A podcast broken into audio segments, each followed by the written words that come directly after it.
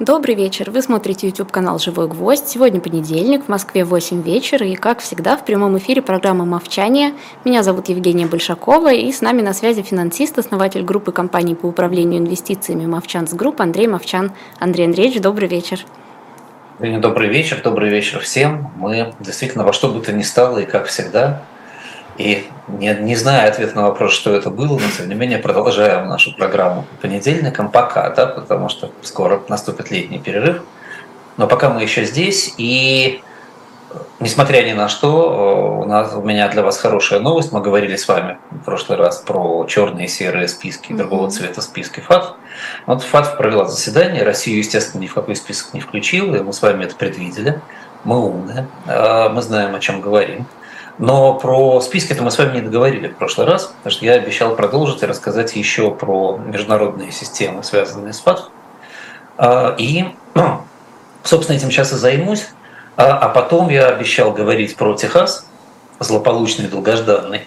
Но ситуация, видите, как меняется. Нам же надо с вами э, отражать актуальную повестку. Угу. Поэтому я подумал и решил, что нам с вами стоит поговорить про такой бизнес, как бизнес частных военных компаний в целом чтобы немножко разобраться вообще, что это такое. Да? Хотя бы, если не что это было сейчас, то что это было последние 3000 лет. Вот. А, и, а потом уже мы с вами поговорим про Техас, потому что здесь, здесь есть о чем поговорить, это тоже интересная тема экономическая. Но так или иначе, а, родственники, друзья и знакомые ФАТ. Всего в мире сейчас, после а, конца прошлого века, а я бы даже сказал, после начала этого века, Существует три больших системы, которые мешают банкам нормально работать, а клиентам нормально обращать деньги в банк. ФАТ, мы уже с вами поговорили, есть еще так называемая ФАТКа и CRS. И очень часто, если вы открываете счета в каком-нибудь банке глобальном, то вы слышите, что вас просят заплатить за участие в системах ФАТКа, CRS, или вам говорят, что вы будете э, открыто exposed да, к отчетности по ФАТКа, CRS и так далее. Что это такое? Э, в 2010 году в США был принят так называемый Foreign Account Tax Compliance Act. Соответственно, если вы букву посчитаете, получится факт как раз. Угу. Это закон. Закон этот связан, как вы могли услышать уже из названия, с налогами, не с отмыванием денег. Если отмывание денег – это такой вопрос как бы этически специфический, и могут заниматься всякие мутные организации типа ФАТ, то налогами занимаются вполне конкретные правительства, которым налоги нужны. И вот американцы всерьез в 2010 году налогами озаботились. А, и э, фактически этот закон требует от американцев двух вещей. Первое. Все американцы должны сообщать о своих зарубежных активах в соответствующей организации. И второе, это уже требование глобально распространяется на все международные финансовые институты, все эти финансовые институты должны сообщать в американскую налоговую службу, ВРС, о всех счетах бенефициаров, подозреваемых в обязанности платить американские налоги. Формулировка именно такая. Значит, вы наверняка спросите, почему американцы такие наглые, что они что-то требуют за пределами своей юрисдикции. Нет, они не такие наглые, они не требуют. Они э, предлагают всем финансовым институтам это сообщать, но в случае, если финансовые институты это сообщать не будут, американские э, банки, которые являются корреспондентами и посредниками в долларовых транзакциях, а все долларовые транзакции, как вы понимаете, идут через американский банк-посредник, они по-другому идти не могут. Так вот, эти банки будут забирать с каждой транзакции 30% во избежание недоплаты налогов. Понятно, что международные финансовые институты совершенно не хотят терять 30% с каждой транзакции. И поэтому, естественно, международные финансовые институты на э, условия ФАТКИ идут и э, сотрудничают с США и называются э, USA FATCA Compliant Institutes. В этом законе используется термин US Person. А термин US Person включает в себя очень широкое понимание, кто это такие. Это не только граждане, это не только все владельцы green cards, да, то есть разрешение на проживание, которое конвертируется в гражданство. Это частично бывшие граждане, которые некоторое время назад жили и потом от своего гражданства отказались.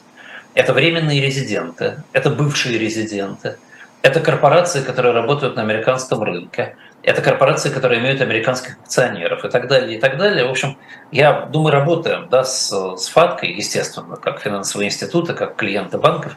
Там список, э, короткий список, bullet points, кто такие US persons, занимает два листа. А, естественно, к каждому из позиций bullet point есть длинная расшифровка еще. Э, поэтому здесь, здесь все серьезно. Соответственно, институты, которые compliant, а как я уже сказал, институты стараются быть compliant, они обязаны сообщать все о счетах клиентов, которые родились в США. Значит, здесь аккуратно, вот если вы родили ребенка в Штатах, что модно в последнее время, а потом на него открыли счет, имейте в виду, что информация во всех активах с этого счета пойдет сразу в Америку. Если у клиентов есть адрес почты или электронной почты, зарегистрированные на серверах в США, они тут же идут под э, фатку.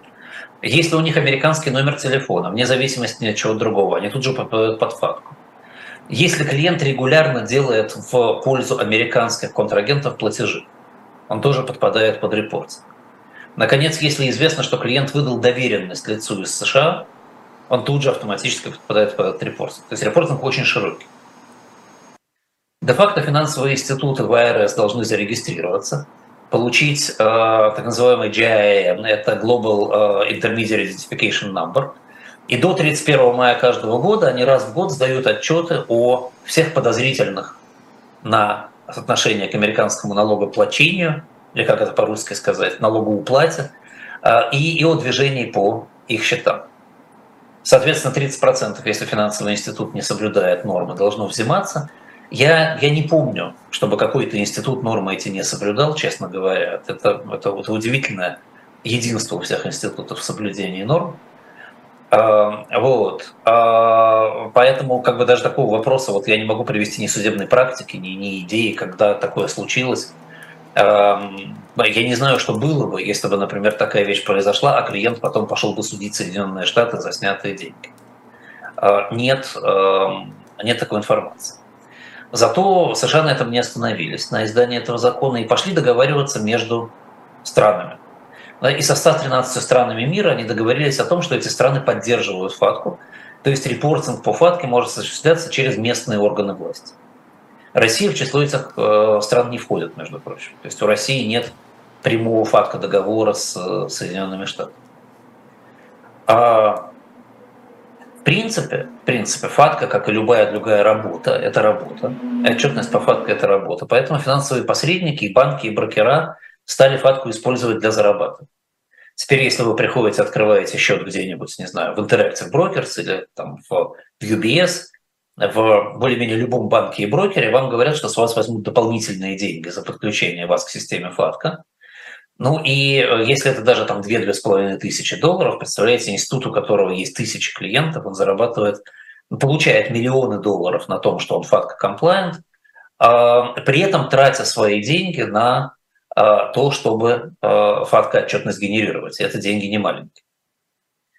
В принципе, в принципе, когда а, американцы анонсировали этот закон, когда представители АРС и комитета по налогообложению американского говорили о том, что закон нужен, и продавливали его через Конгресс и Сенат, они говорили, что они рассчитывают таким образом дособирать примерно 800 миллионов долларов в год налогов. Ну, если вы вспомните, мы с вами о Штатах много говорили, говорили о Калифорнии, вы представляете себе размер вопроса. Да, в общем, 800 миллионов долларов – это очень небольшие деньги.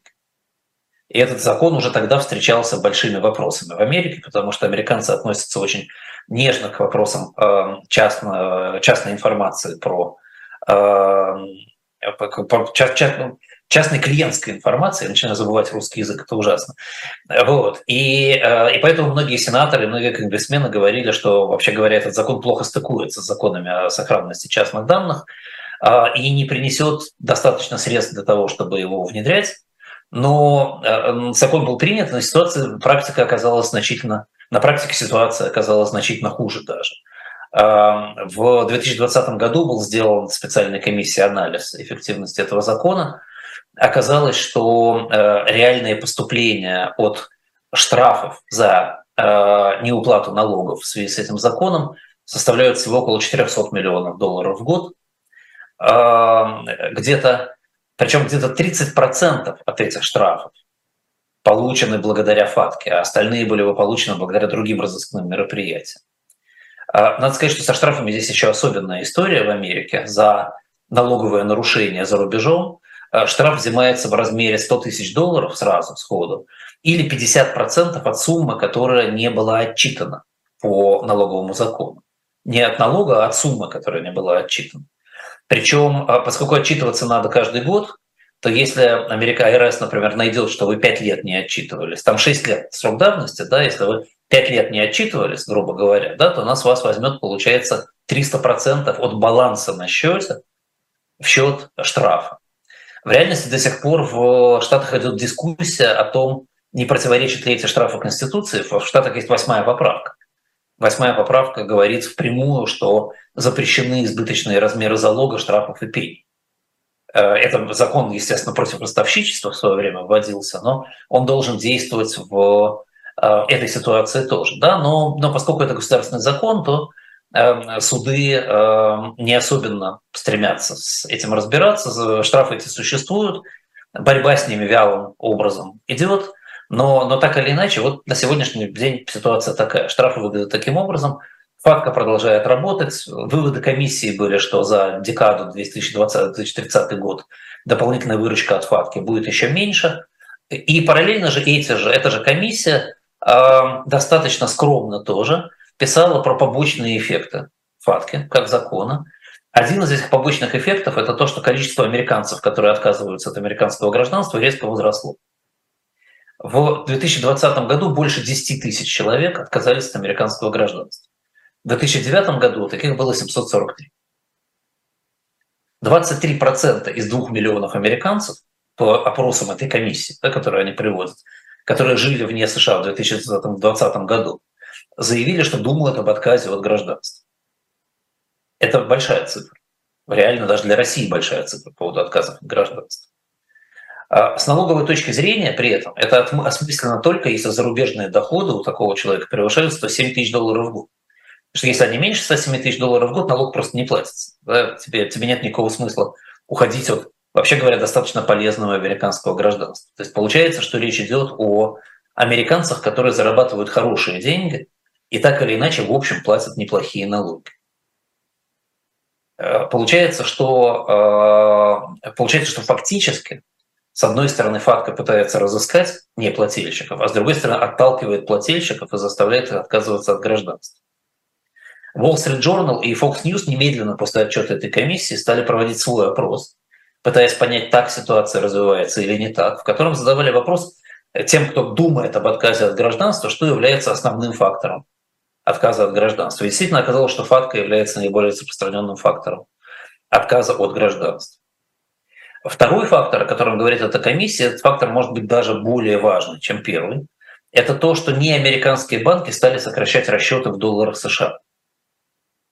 Они стали сокращать расчеты в долларах США, переходить на другие валюты для того, чтобы уйти от факта зависимости в этой ситуации. Как следствие, американские банки стали проводить меньше транзакций. Американские банки стали проводить меньше транзакций, значит, они недополучают доход от этих транзакций. Они, дополучая доход от этих транзакций, они снижают прибыль и не доплачивают, соответственно, налоги. По подсчетам той же самой комиссии, в том же самом 2020 году, американские банки не доплачивают примерно 740 миллионов долларов в год налогов из-за сокращения платежей, связанного с ФАТКой.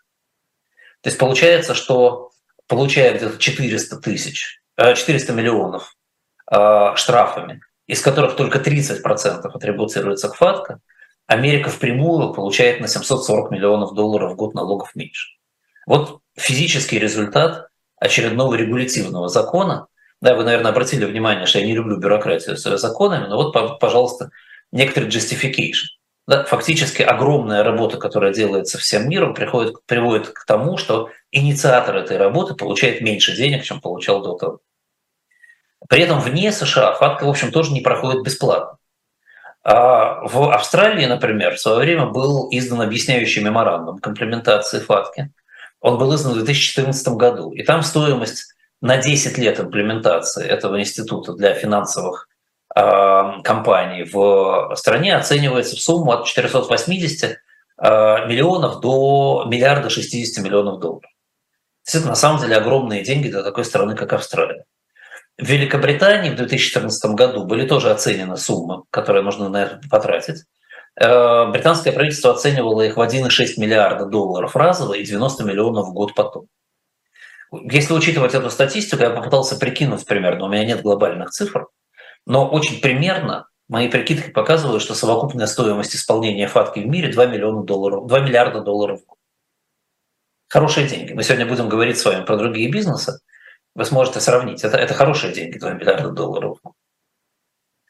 Есть э, такая организация Treasury Inspector General for Tax Administration, э, одна из многих американских организаций, которые занимаются налоговыми вопросами. Она считает, что АРС за 5 лет с 2012 по 2017 год потратила 380 миллионов долларов только на поддержание факта. Это 75 миллионов долларов в год. А получается, что дополнительный доход отрицательный, плюс еще 75 миллионов долларов в год уходит на, а, собственно, саму конструкцию. Последнее, что можно сказать про ФАТКО, что, наверное, тоже интересно услышать, это то, что ФАТКО вступает в прямое противоречие с Европейским законом о защите персональных данных. Вот если в Америке это серая зона, и э, конгрессмены волнуются, но ничего не делают, то для Европы это прямое противоречие. Фактически европейские финансовые институты должны нарушать либо одно, либо другое. Они, естественно, нарушают закон о э, хранении и использовании персональных данных. И поправить эту ситуацию можно было бы достаточно просто – Европейские законодатели могли бы включить АРС американское в число организаций, которым данные разрешено передавать. Но вот на дворе 2023 год, а европейские законодатели этого не делают. Почему, не смогу вам ответить. Честно, никогда не задавал им вопрос, хотя, в общем, были возможности. Да, я думаю, что надо задать, если я получу ответ, я вернусь и расскажу об этом. Но вот так вот там сегодня все европейские брокеры и банки, просто чтобы вы знали, работают с нарушением закона о защите персональных данных из-за фатки.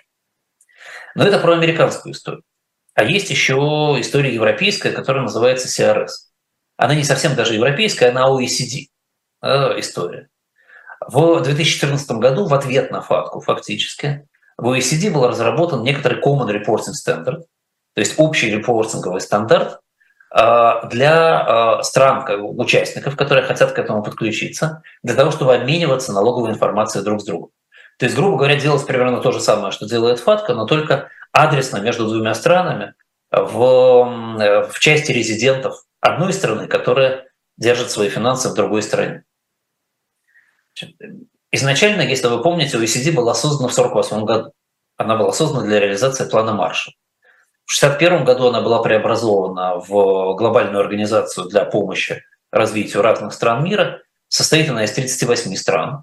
И, в принципе, это в основном страны с высокими налогами на доход и, и в общем, с дефицитным бюджетом, начиная с начала этого года. Поэтому совершенно неудивительно, что они так заботятся о том, чтобы повышать их налог, повышать у себя возможность собирать налоги. Есть у нас красивая картинка, Женя, наверное, покажет сейчас – а, про э, различные нагрузки на доходы э, работников, сотрудников. Да, это, это именно этот вид э, доходов и налогов в странах OECD. Ну, там вы видите, да, что где-то это больше 50%, где-то это там в районе 20%, как в Мексике, Чили, в Швейцарии, в Мексике, в Новой Зеландии, в Швейцарии, в Чили еще меньше. Вот. Но так или иначе, это все достаточно большие суммы для того, чтобы о них позаботиться. Организация эта франкоцентричная, э, она находится в Париже, штаб-квартира, и даже если вы посмотрите на название ее, то она пишется через S в слове организации, да? не через Z, как по-английски было бы. Вот. В том же 2014 году G20 приняли этот стандарт, э, назвали его гадко, фантазии не очень много, да? то есть это как фатка, но глобу. Вот. И суть этого стандарта состоит в том, что любой финансовый институт должен определять такс резиденс своего клиента, то есть, когда вы приходите в банк, то банк должен спросить вас, где вы tax resident, потребовать подтверждения этого, и дальше ежегодно формировать и передавать национальным органам той страны информацию о вас. Какую информацию? Имя, адрес, налоговый номер, дату рождения, баланс вашего счета, перечень всех поступлений. А, и всю эту информацию надо делить по юрисдикции, а, пачкой отдавать в свою страну, в налоговый орган, и уже налоговый орган своей страны это будет распределять, как так сказать, на такой почте импровизированной, по странам корреспондентов. На сегодня э, полностью в этом обмене участвуют 53 страны, частично еще 58 стран. А, если аккуратно посчитать бинарные отношения, то есть страна к стране, их всего примерно 4900 на сегодняшний день. То есть хорошая, полноценная, большая работа. В среднем каждая страна-участник имеет около 80 стран-корреспондентов. Штаты, как вы, наверное, могли догадаться, не являются частью СРС. И информацию о налогоплательщиках из других стран никому не дают и давать не собираются. Те, кто держит в Штатах свои счета, вы можете выдыхать, спокойно относиться к тому, что вы делаете. Россия при этом частью системы СРС была и продолжает являться. Она оттуда не, не отсоединялась. В 2015 году она присоединилась к этой конвенции. В 2018 году она начала полный обмен. У России 79 связей.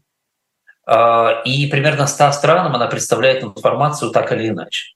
Потому что там еще присоединяется представление по договорам об избежании двойного налогообложения и так далее. После 24 февраля прошлого года от обмена информацией с Россией отказались только, внимание, Великобритания, Штаты, Германия, Швейцария, Латвия и Украина. Все остальные страны продолжают обмениваться информацией, имейте это в виду. Россия продолжает давать сама информацию, собирать информацию, так что бизнес as usual, налоговые органы вполне могут в России сейчас приходить по другим странам, в том числе по Литве и Эстонии. Кстати, она, они продолжают давать информацию, Польша продолжает давать информацию и так далее, и так далее. Вот. Это вот конец истории про международные органы, которые занимаются обменом информацией по финансам. Более-менее, да, это, это общая картинка. А мы, наверное, с вами давайте перейдем к теме более забавной, более интересной. А, и все-таки поговорим, да, вот, так сказать, о том, что такое частная военная компания – что Вагнер – это классическая частная военная компания, которая на три дня назад, скажем так, оперировала в 18 странах мира, а, имела а, внутри себя более 55 тысяч сотрудников. И когда я говорю более 55 тысяч, я на самом деле не знаю у нас эту цифру точно, потому что очень много засекречено, но это такие очень круглые оценки. Вот. И, э, и в принципе, когда мы говорим, например, про, про Сирию, да, я думаю, что все знают, что Вагнер оперировал в Сирии, это не единственная российская частная военная компания, которая оперировала в Сирии, там было их как минимум две, а вполне возможно, что их было даже и больше. Вообще Россия является активным участником рынка частных военных компаний. Ну так вот, что такое частная военная компания? В принципе, когда ты разговариваешь с менеджментом этих компаний, я специально поговорил с парой, э, ну, скажем так, middle менеджеров частных военных компаний. У меня нет прямого выхода на руководство их. А, они, первое, что они тебе говорят, что надо различать между наемниками и нами. Значит, наемники – это просто солдаты удачи, это люди, которые куда-то на что-то нанимаются, куда хотят. А мы – это корпорации со своим менеджментом, со своими счетами в банках, с бюджетами, с KPI, с маркетингом, да, то есть со всем, что положено у бизнес-компаний. Международное определение, более-менее кочующее из страны в страну в законодательство, называет э, частные военные компании бизнес-структурами, которые предлагают сервисы традиционно или в современности, выполняемые армейскими подразделениями стран мира. Хотя, в принципе, исторически э, понятия наемники и понятия военные компании сильно пересекались. И как минимум мы понимаем, что частные военные компании нанимают наемников. У нас есть некоторая международная регуляция вопросов, связанных с частными военными компаниями. Причем эта международная регуляция, она в основном сводится к тому, чтобы э, стараться запретить или ограничить частные военные компании. Женевская конвенция 1977 года и на базе ее созданная международная конвенция при офисе по правам человека ООН, э, так называемая 47-я статья первого протокола 1989 года, они э, фиксируют стремление стран-участниц ликвидировать наемничество, запретив найм, подготовку, использование и финансирование любых видов наемничества и военных кампаний. Ни США, ни Великобритания эту конвенцию не ратифицировали, и протоколы к ней тоже не ратифицировали. А международное определение наемника настолько расплывчато, что э, ну вот я, например, не нашел. Можно поговорить с юристами, да, я, я не успел, к сожалению, уж очень все быстро происходило. Но я не нашел в литературе информации о, о крупных судебных процессах именно по обвинению в наемничестве.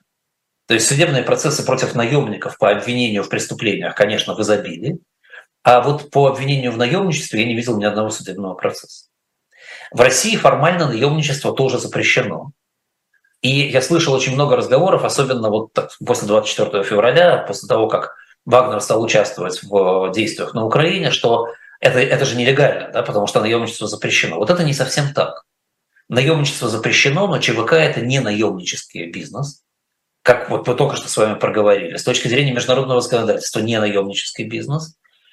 А про ЧВК в России в принципе нет никакого законодательства. Да, я думаю, Женя и наши зрители, вы слышали, как один из российских конгрессменов, да, по-моему, Каргополов, выступил вот тот час по горячим следам со словами, что пора наконец ввести какое-то законодательство о ЧВК, потому что в России это абсолютно пустая зона. Там терра там законодательство в принципе отсутствует на эту тему. В Штатах есть законодательство о ЧВК. Оно достаточно развито, там много разных статей, поправок, законов, актов. А, но все это сводится к двум простым вещам. Деятельность по ведению боевых действий, вот прямо такая формулировка, и два, вооруженная защита граждан и собственности в США не лицензируется. А значит, фактически не, никак не контролируется, не управляется. То есть, видимо, это считается менее опасной для общества бизнес, чем, скажем, инвестиции в облигации или психотерапию, которые лицензируются, причем в каждом штате отдельно. Частные военные компании изучают изучают много, изучают университеты, американские же, о которых мы с вами радостно говорили только что на, в предыдущих передачах. Например, э, Техасский университет, э, у него есть специальная Peace, War and Social Conflict Laboratory. Она изучает частные военные компании уже около 20 лет. Очень много материалов интересных собрано. Я рекомендую э, почитать на досуге, если кому это интересно. Есть так называемая Naval Postgraduate School в Монтерее, это, ну, это фактически Naval University, да, у которого есть Postgraduate School, она тоже занимается очень много изучением этих компаний. А, многое из того, что я сейчас буду рассказывать, взято оттуда, из, из этих материалов. Так вот, в базе этого института Техасского, Texas Tech University, около 1700 частных военных компаний. Хороший, большой, распространенный бизнес. Но перед тем, как об этом бизнесе очень подробно говорить, на сегодня я бы по своей традиции, я, я люблю очень историю, я хотел бы с вами немножко уйти в историю и поговорить о том, что такое вообще частная военная компания в истории в мире. И, и, кстати говоря, мы от них очень много чего получили, э, включая некоторые слова. Сейчас мы к этому вернемся. То, что мне известно, первое историческое свидетельство использования частной военной компании относится к 1294 году до нашей эры.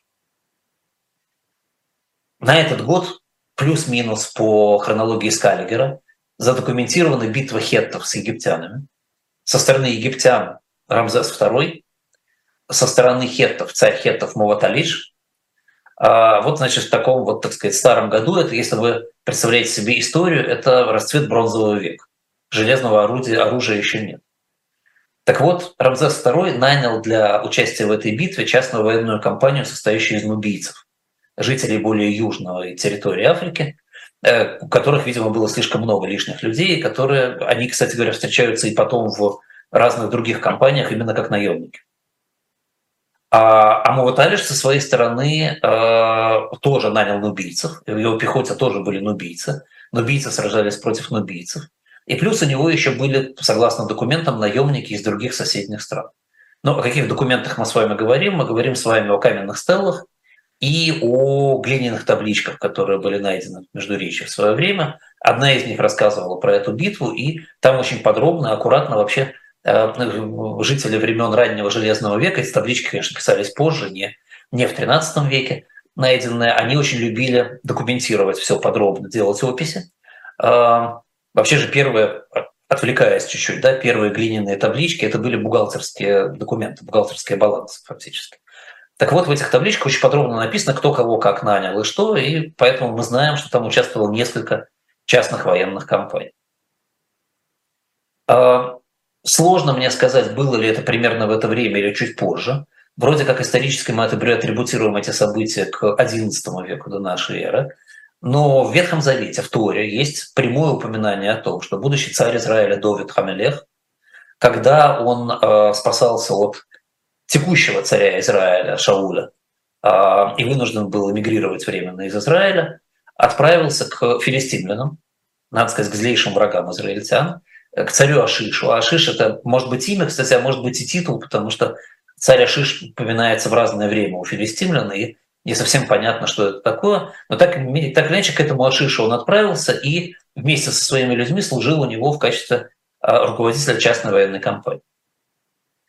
А, чуть позже, когда уже наступил железный век, а, наверняка вы помните, Женя, да, что же на рубеже бронзового и железного века была там страшная катастрофа цивилизационная во всей Малой Азии, когда погибло очень много городов, и в том числе вот Троянская война описывает как раз элемент из этого процесса.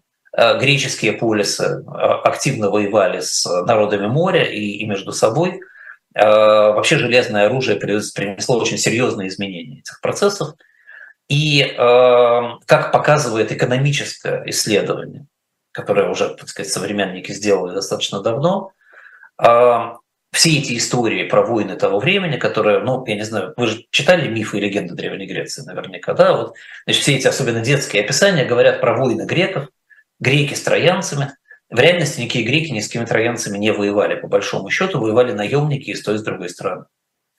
А греческая система хозяйствования полисов предполагала полную невозможность снять мужское население полиса и отправить на войну. Это просто приводило бы к разрушительным последствиям для Э, греческого хозяйства. В принципе, а, особенно трудоемким было греческое строительство, греческие полисы очень активно застраивались, забрать людей было невозможно, рабов было мало, рабы в основном задействовались, насколько мы знаем, на неквалифицированном домашнем труде, отнюдь не на общественных работах и, не на, и даже не на земледельческих работах. Они занимались больше скотоводством, да, рабы занимались скотоводством, но не земледелием, как это не, может быть, странно прозвучит. Вот, то есть, в принципе, эти полисы стали бы не самостоятельными, не смогли бы поддерживать просто э, пропитание людей. Вот. В школьных учебниках об этом не пишут, но, но мы об этом сейчас уже точно знаем. Фактически почти единственным вариантом для греческого мужчины попасть в армию, э, ну, кроме ситуации, когда полис был в осаде и все население начинало защищать его, было э, быть изгнанным из полиса за какое-нибудь преступление. И вот тогда, да, для них был самый лучший путь – это пойти наняться куда-нибудь в чью-то армию в качестве наемников. А вообще наемников брали варваров с севера. Термина варвара еще не было, естественно, это римский термин, но я сказать, народ, кочевые народы севера нанимались на, э, на работу наемниками в греческие полисы. Очень много финикийцев шло в наемники, потому что финикийское хозяйство было другим, оно было значительно более эффективным. Это было в основном морское торговое хозяйство и рыболовство. Там было много лишних мужчин. Э, и финикийцы, кстати, очень часто нанимались наемники вместе с кораблями. Ну вот, если вы внимательно почитаете Илиаду, ну, я не знаю, сколько из наших зрителей читали Илиаду, там в переводе хотя бы, да, ну, Гомер, э, Гомер же пересказывался Куном в том числе, там тоже много из этого можно почерпнуть, то, то в принципе Илиада – это война большого количества ЧВК с разных сторон. Да, вы, возможно, помните Ахилла, да, один из главных героев Илиады, Ахилл пришел на эту войну с отрядом мирмидонян. Это, эти мирмидоняны очень опытные воины, для которых была профессия воевать. А Ахилл нанимался с этими отрядами до этого в разные другие конфликты. То есть он был профессиональным наемником, и у него была профессиональная частная военная компания. Очень, кстати, точно это хорошо, вот если вы смотрели фильм с Брэдом Питтом «Трое», там куча вранья про, так сказать, по поводу Гомера, да, они переделали очень много всего. Но, но вот эта роль мирмидонян, как, как наемников, она очень четко показана, там это есть. Вот. А с другой стороны, э, э, троянские наемники, Сарпедон, Мемнон. Мемнон приходит из, э, из Африки, да, это очередная африканская ЧВК, да, и так далее, и так далее, и так далее. Ну и даже если вы подумаете про Одиссея, Одиссей, наверное, вообще главный герой, любимый герой Гомера, он проходит через целых два романа у него, да, через две эпопеи. А Одиссей отправляется на Троянскую войну со своим отрядом воинов. При этом, если вы посмотрите на жизнь на его острове, на Итаке, то она никак не меняется. Все мужчины на месте, все происходит как раньше. Огромное количество молодых мужчин все время приходит к нему в дворец пировать и пристает к его жене, да, в чем суть, собственно, Одиссея. Да, если помните, как она э, обещала им, что выйдет за кого-нибудь замуж, когда соткет большой ковер, а по ночам его распускала, чтобы он никогда не, не соткать.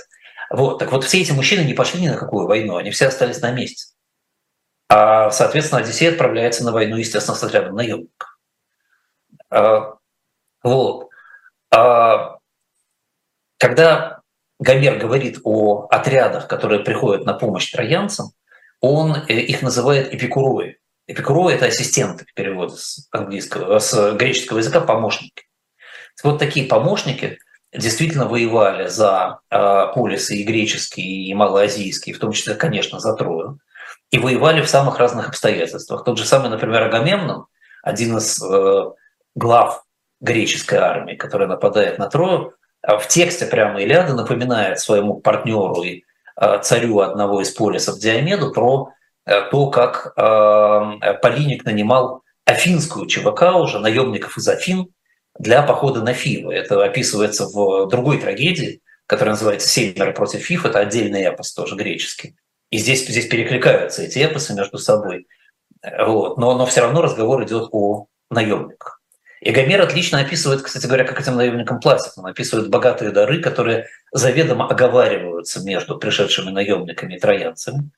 И здесь тоже интересно, я не знаю, Жень, вы, наверное, вы догадаетесь, почему Гомер нигде не пишет про богатые дары, которые греки дают наемникам, но подробно пишет про то, как троянцы это делают. Нет, не вспомню, честно говоря. И, и не предположу, это, и не предположу. Это вспомнить невозможно. Это вспомнить невозможно, потому что Гомер не объясняет. Но объяснение этому элементарно. А греки нападают. Угу. Они хотят захватить Трою и разграбить ее и поделить то, что там есть. Поэтому контракт у греческих наемников, он такой как бы performance-based. Вот, так сказать, нападем, победим, разграбим, вы получаете свою долю. А троянцам грабить нечего, троянцы защищаются. Им нечего обещать с точки зрения победы, поэтому они вынуждены расплачиваться скорее fix price какими-то конкретными дарами. И так будет и в дальнейшем. Действительно, те наемники, которые будут нападать, они будут контракты а, performance-based, а те, которые будут защищаться, у них будет fix price. Мы об этом чуть позже поговорим. Двигаясь дальше, еще примерно на 600-700 лет вперед, когда мы говорим про Рим, Рим до реформ Мария активно использовал наемников. После реформ Мария где-то примерно 200 лет в Риме доминировала профессиональная армия, составленная из самих граждан Рима.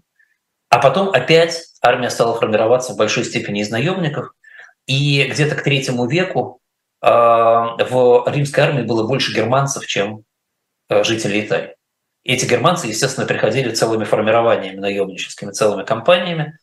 И очень часто они служили в охране императоров. И последние полтора столетия Римской империи фактически разные, разные ЧВК меняли император. Тоже, так сказать, не будем сейчас останавливаться на деталях, но посмотрите историю. Это будет вся история действия ЧВК по смене императоров Рима. Карфаген, да, наверняка вы слышали про пунические войны, про главного врага Рима где-то во втором веке до нашей эры, Карфаген, Карфаген великолепно использовал наемников.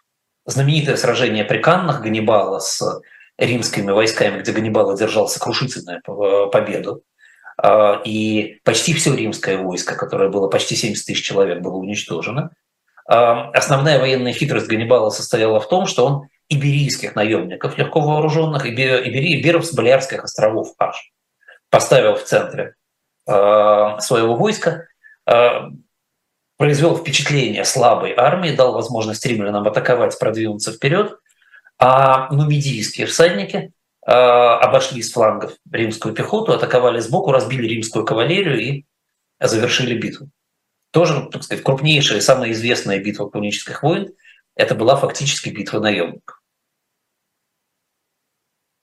В Средневековье в Европе Э, потихоньку распространились так называемые свободные компании, free companies.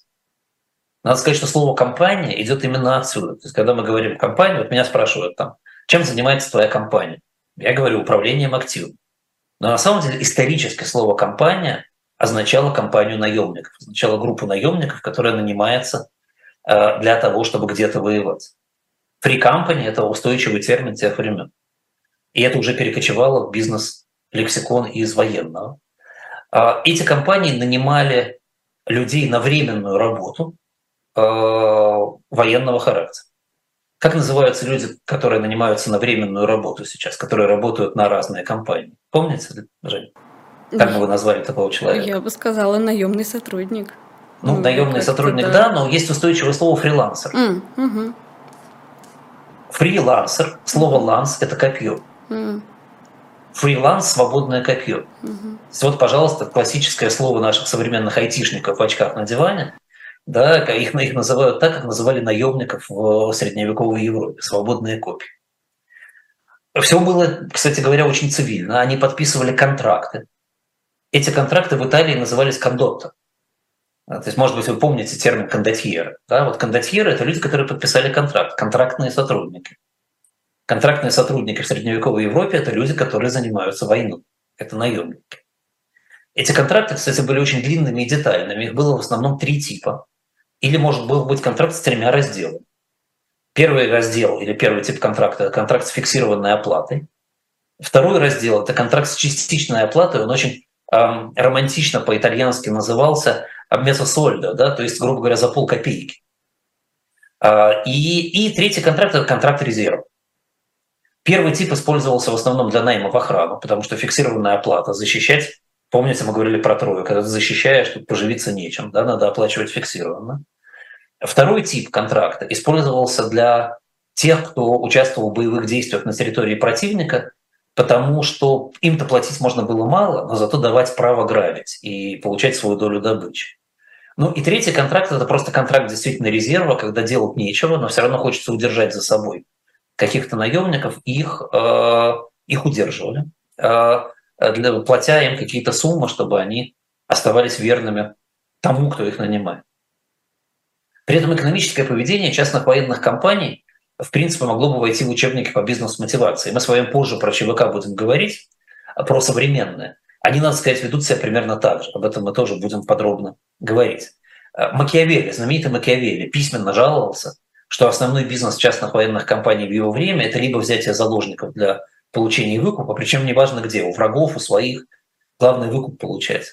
А, и а военная стратегия заключается в том, чтобы договариваться между собой по две стороны фронта и максимально затягивать ведение войны для того, чтобы получать больше оплату. Потому что во время войны оплата, естественно, была больше.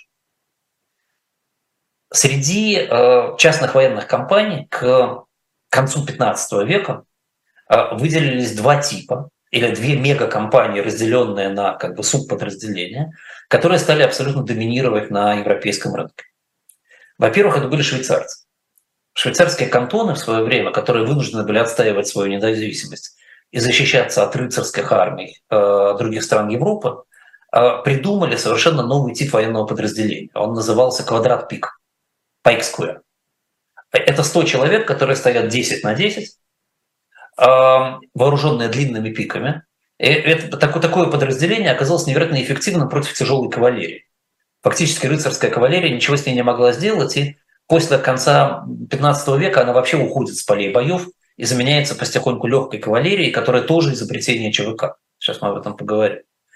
А, а швейцарцы создали свою гвардию, которую за неимением против кого сражаться стали продавать в наем.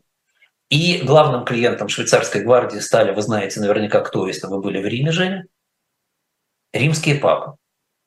С 1502 года римские папы нанимают швейцарских гвардейцев, до сих пор нанимают для охраны Ватикана. У Ватикана нет своей армии, Ватикан защищают швейцарские гвардейцы по традиции. Говорят, что успех швейцарцев вдохновил э, немцев. Ну, тогда не было немцев-немцев, тогда были германцы, да, разные государства Германии – вдохновил на создание частных пехотных подразделений. Пехота – это солдаты, которые живут на земле. Да, земля по-немецки «ланд», солдат кнехт, да, соответственно, ланскнехты – это солдаты на земле, пехота. И уже с начала 16 века, века эти ланскнехты, которые построены по э, смутной аналогии с э, подразделениями швейцарских гвардейцев, воюют по всей Европе, просто нанимаясь в самые разные места. Надо сказать, что эти лангскнехты и их руководство, они оказались людьми очень инновационными и сообразительными. А, они а, стали разрабатывать новые типы ведения боя, новые типы оружия. А, но меня во всей истории ланскнехтов не то чтобы удивляет, да, а привлекает скорее другое. Я неплохо разбираюсь в коньяках. Так вот, недалеко от Руана, во Франции, есть очень небольшое коньячное хозяйство, которое называется Филиберт по фамилии владельцев. Им владеют два брата сейчас, которые, э, они достаточно инновационные. они с 90-х годов стали применять при выдержке коньяков бочки из-под хереса.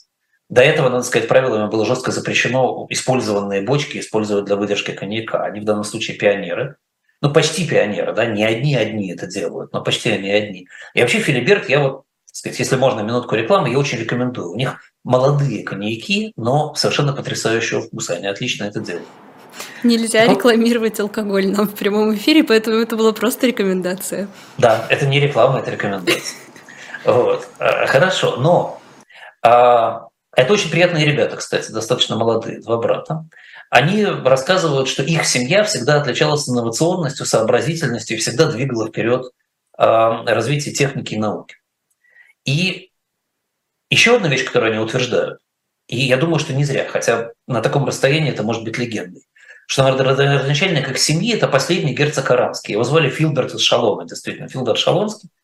Вот, похоже на их фамилию, я склонен согласиться, потому что он тоже был очень изобретательным человеком, а заодно был командиром э, одной из крупнейших групп, только что появившихся в Ланскнехт. Ему некоторые источники приписывают внедрение огнестрельного оружия в их практику. Это как раз было время, когда появлялось, появлялось огнестрельное оружие. Он, по легенде, да, но опять же, что значит по легенде? Насколько мы знаем, да, а, создал подразделение Шварценрейтер. А, я не знаю, как это перевести на русский язык, но Шварцен это черный, да, черные рейтары, да, как, я, я, я не помню, как в русской истории это называется, но это совершенно новый тип кавалерии, который на низкорослых лошадях, быстрых и вертких, будучи вооруженными крупноразмерными пистолетами. Там один пистолет был примерно вот такого размера, в три раза больше стандартного того времени пистолета. А, очень эффективно действовали против противника. Человек он был не только инновационный, но еще и, в общем, вполне себе циничный. Он чем-то напоминал героя последнего мятежа в России. А, вот, например, в 1527 году вместе с Гонзаго он во время войны Коньячной лиги разграбил Рим. Хотя никакого указания от тех, кто его нанимал, нападать на Рим не было, но просто они пошли мимо, решили, а почему не разграбить Рим. Тогда 14 тысяч а, его а, ланскнехтов убили порядка 30 тысяч мирных жителей города, задержались на год в Риме, держали папу Климента в заложниках и требовали выкуп.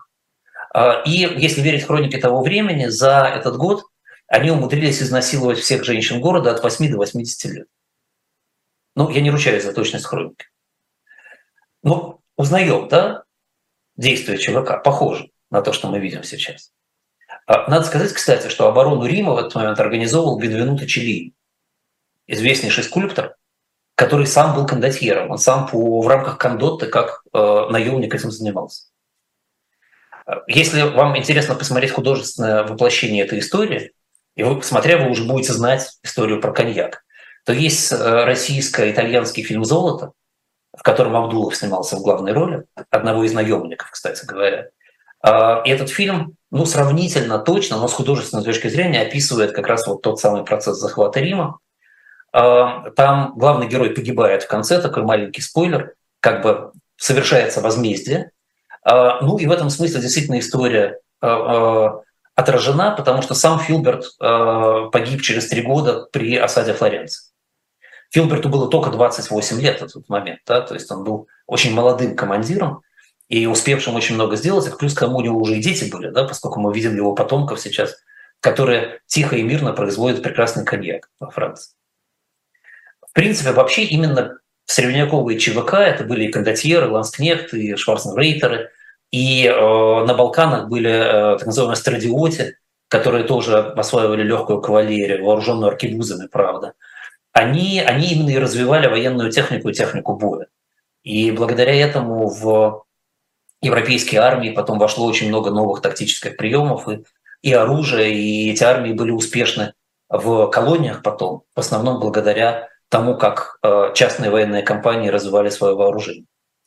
Но наиболее частной, известной частной военной компанией, на мой взгляд, за все времена была турецкая частная военная компания, созданная много столетий назад, э, примерно султаном Мехмедом II. Эта частная военная компания называлась Янычары. Я думаю, что все тоже слышали это название. Она была государственно-частной, потому что она принадлежала как бы султану. Но при этом она абсолютно э, функционировала как частная военная компания. А, в нее существовал набор И э, особенно если кто учился в России истории и помнит хорошо, что писали российские учебники, там было написано, как страшные турки-османы э, на покоренных территориях насильственно забирали мальчиков у христианских семей и отправляли их служить в эти войска. По какой-то необъяснимой э, в этих учебниках причине э, эти мальчики потом становились очень хорошими воинами и всю жизнь служили в этих войсках вместо того, чтобы из них сбегать. Так вот, в реальности действительно был, а, была система набора в янычары, которая выглядела примерно как один раз в пять лет с немусульманских поселений набиралось по одному мальчику на 40 семей. Но проводилась лотерея между семьями, и за попадание ребенка в янычары надо было заплатить большую взятку. Потому что это была фантастическая карьера, то, что совершенно было невозможно для не мусульман на, а, как бы на этих территориях, что среди янычар потом были даже великие визири. Это была очень хорошая карьерная лестница. Сравните с тем, что сейчас происходит с ЧВК в России, кстати говоря, тоже неплохая карьерная лестница. По договору между корпусом янычаров и султаном никто не имел права ликвидировать янычарский корпус. То есть это была такая компания, которую нельзя было закрыть. Корпус этот получал централизованную оплату от султана по контракту и перераспределял ее внутри. В середине 15 века еще нет ланскнехтов даже. Зафиксирован первый мятеж ЧВК в Европе. После девальвации турецкой валюты на 10% янычары потребовали э, индексации контракта, а заодно смены султана. И пошли маршем на столицу. Методы не меняются, как видите. 600 лет прошло, все ровно то же самое. А, и вы не поверите, марш этот остановили, пообещав индексацию. И они вначале развернулись обратно в свои лагеря. А после того, как им пообещали индексацию и то, что к власти вернется отец правящего султана, который до этого передал бразды правления сыну. Отец правящего султана действительно вернулся к власти, выполнил обещание, провел индексацию. А, как-то это урегулировалось, но уже начиная с его внука, все султаны садились на турецкий трон только если янычары, как частная военная компания, их поддерживают. И, в принципе, я думаю, это примерно то, что ждет Россию в будущем. Постепенное движение в эту сторону, коль скоро уже марш на столицу и э, бунт ЧВК состоялся, нам надо будет следить за тем, что будет происходить дальше. Янычары процветали. С середины 16 века э, ЧВК янычары стало клановой. То есть при приеме преференции отдавались детям отставных янычар. В 1575 году янычары выбивают себе монопольный контракт на пожарную охрану крупных городов. Я думаю, что и это мы тоже увидим со временем, как янычары, э, янычары mm-hmm. частные военные компании в России будут получать разные сферы, где они могут mm-hmm. как-то зарабатывать. В кое-каких городах в Турции они стали исполнять даже полицейские функции. Общая численность э, янычар в начале 17 века была 40 тысяч человек. Это большая цифра для тех времен. Надо сказать, что янычары пожарные были знамениты тем, что они а, намертво грабили места пожаров при тушении, то есть не оставляли вообще ничего. И ходили слухи, что они специально выбирают богатые дома, поджигают, а потом приезжают тушить и грабить. Ну, мне кажется, для ЧВК это тоже вполне э, естественное действие. А в 1589 году 140 лет прошло. Ну, сейчас события идут быстрее, да? а тогда прошло всего 140 лет, и янычары снова устроили большой бунт, требуя улучшения контрактов и теперь уже требуя выдать бездарных высших военных чиновников на расправу. В очередной раз высшие военные чиновники оказались бездарными, коррупционерами, плохо вели военные кампании, янычары были крайне недовольны, и султан Мурат III вынужден был выдать своих чиновников янычарам. А янычары с ними, естественно, расправились. В 1618 году, смотрите, еще прошло там, 50 лет фактически, новый султан Осман II объявил о решении расторгнуть контракт с янычарами и привлечь другую ЧВК, анатолийских мушкетеров. Была у них еще одна ЧВК, да, и хотел заместить одну другую. Что получилось в результате? Осман II был удавлен у себя в спальне через несколько дней после этого. А его место занял султан, который предпочитал янычара анатолийскому мушкетеру. К середине 17 века, а может быть раньше, просто у нас нет четких свидетельств, э, ЧВК занялись бизнесом продажи свидетельств о том, что человек служил в ЧВК.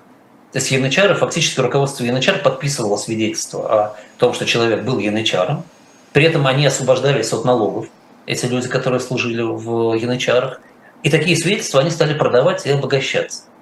Из-за этого совершенно невозможно определить, сколько реально в ЧВК было сотрудников, потому что на этих свидетельств продавалось очень много.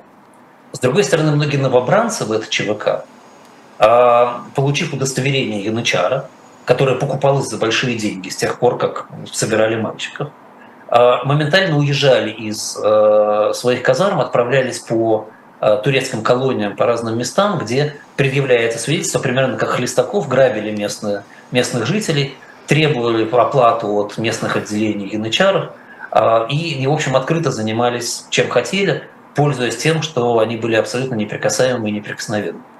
Только в 1826 году ЧВК Янычара удалось закрыть. Не обошлось без большого военного все-таки столкновения между регулярной армией и этой частной военной компанией. На этом нам сегодня с вами надо заканчивать. Про ЧВК мы продолжим дальше э, и, и все-таки доберемся до Техаса уже в следующий понедельник. Очень много интересной информации про ЧВК в современном мире – а, а пока вам всем всего хорошего. До свидания. И будем надеяться, что до следующего понедельника не случится никакого нового бунта. Очень хотелось бы, да. Спасибо большое, Андрей Андреевич. Андрей Мовчан, финансист, основатель группы компаний по управлению инвестициями Movchan's Group. Я Евгения Большакова. Обязательно подписывайтесь на «Живой гвоздь», чтобы не пропустить продолжение этого очень интересного, но довольно жуткого рассказа. До следующего понедельника. Спасибо, всего хорошего, Женя.